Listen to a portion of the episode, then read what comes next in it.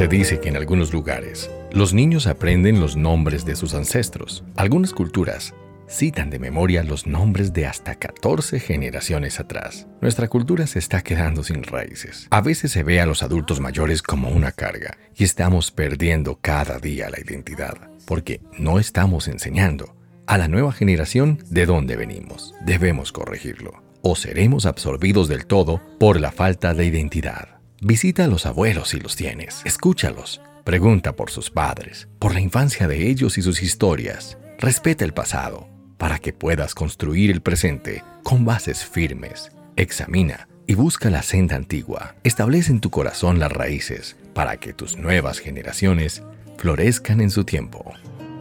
Me fui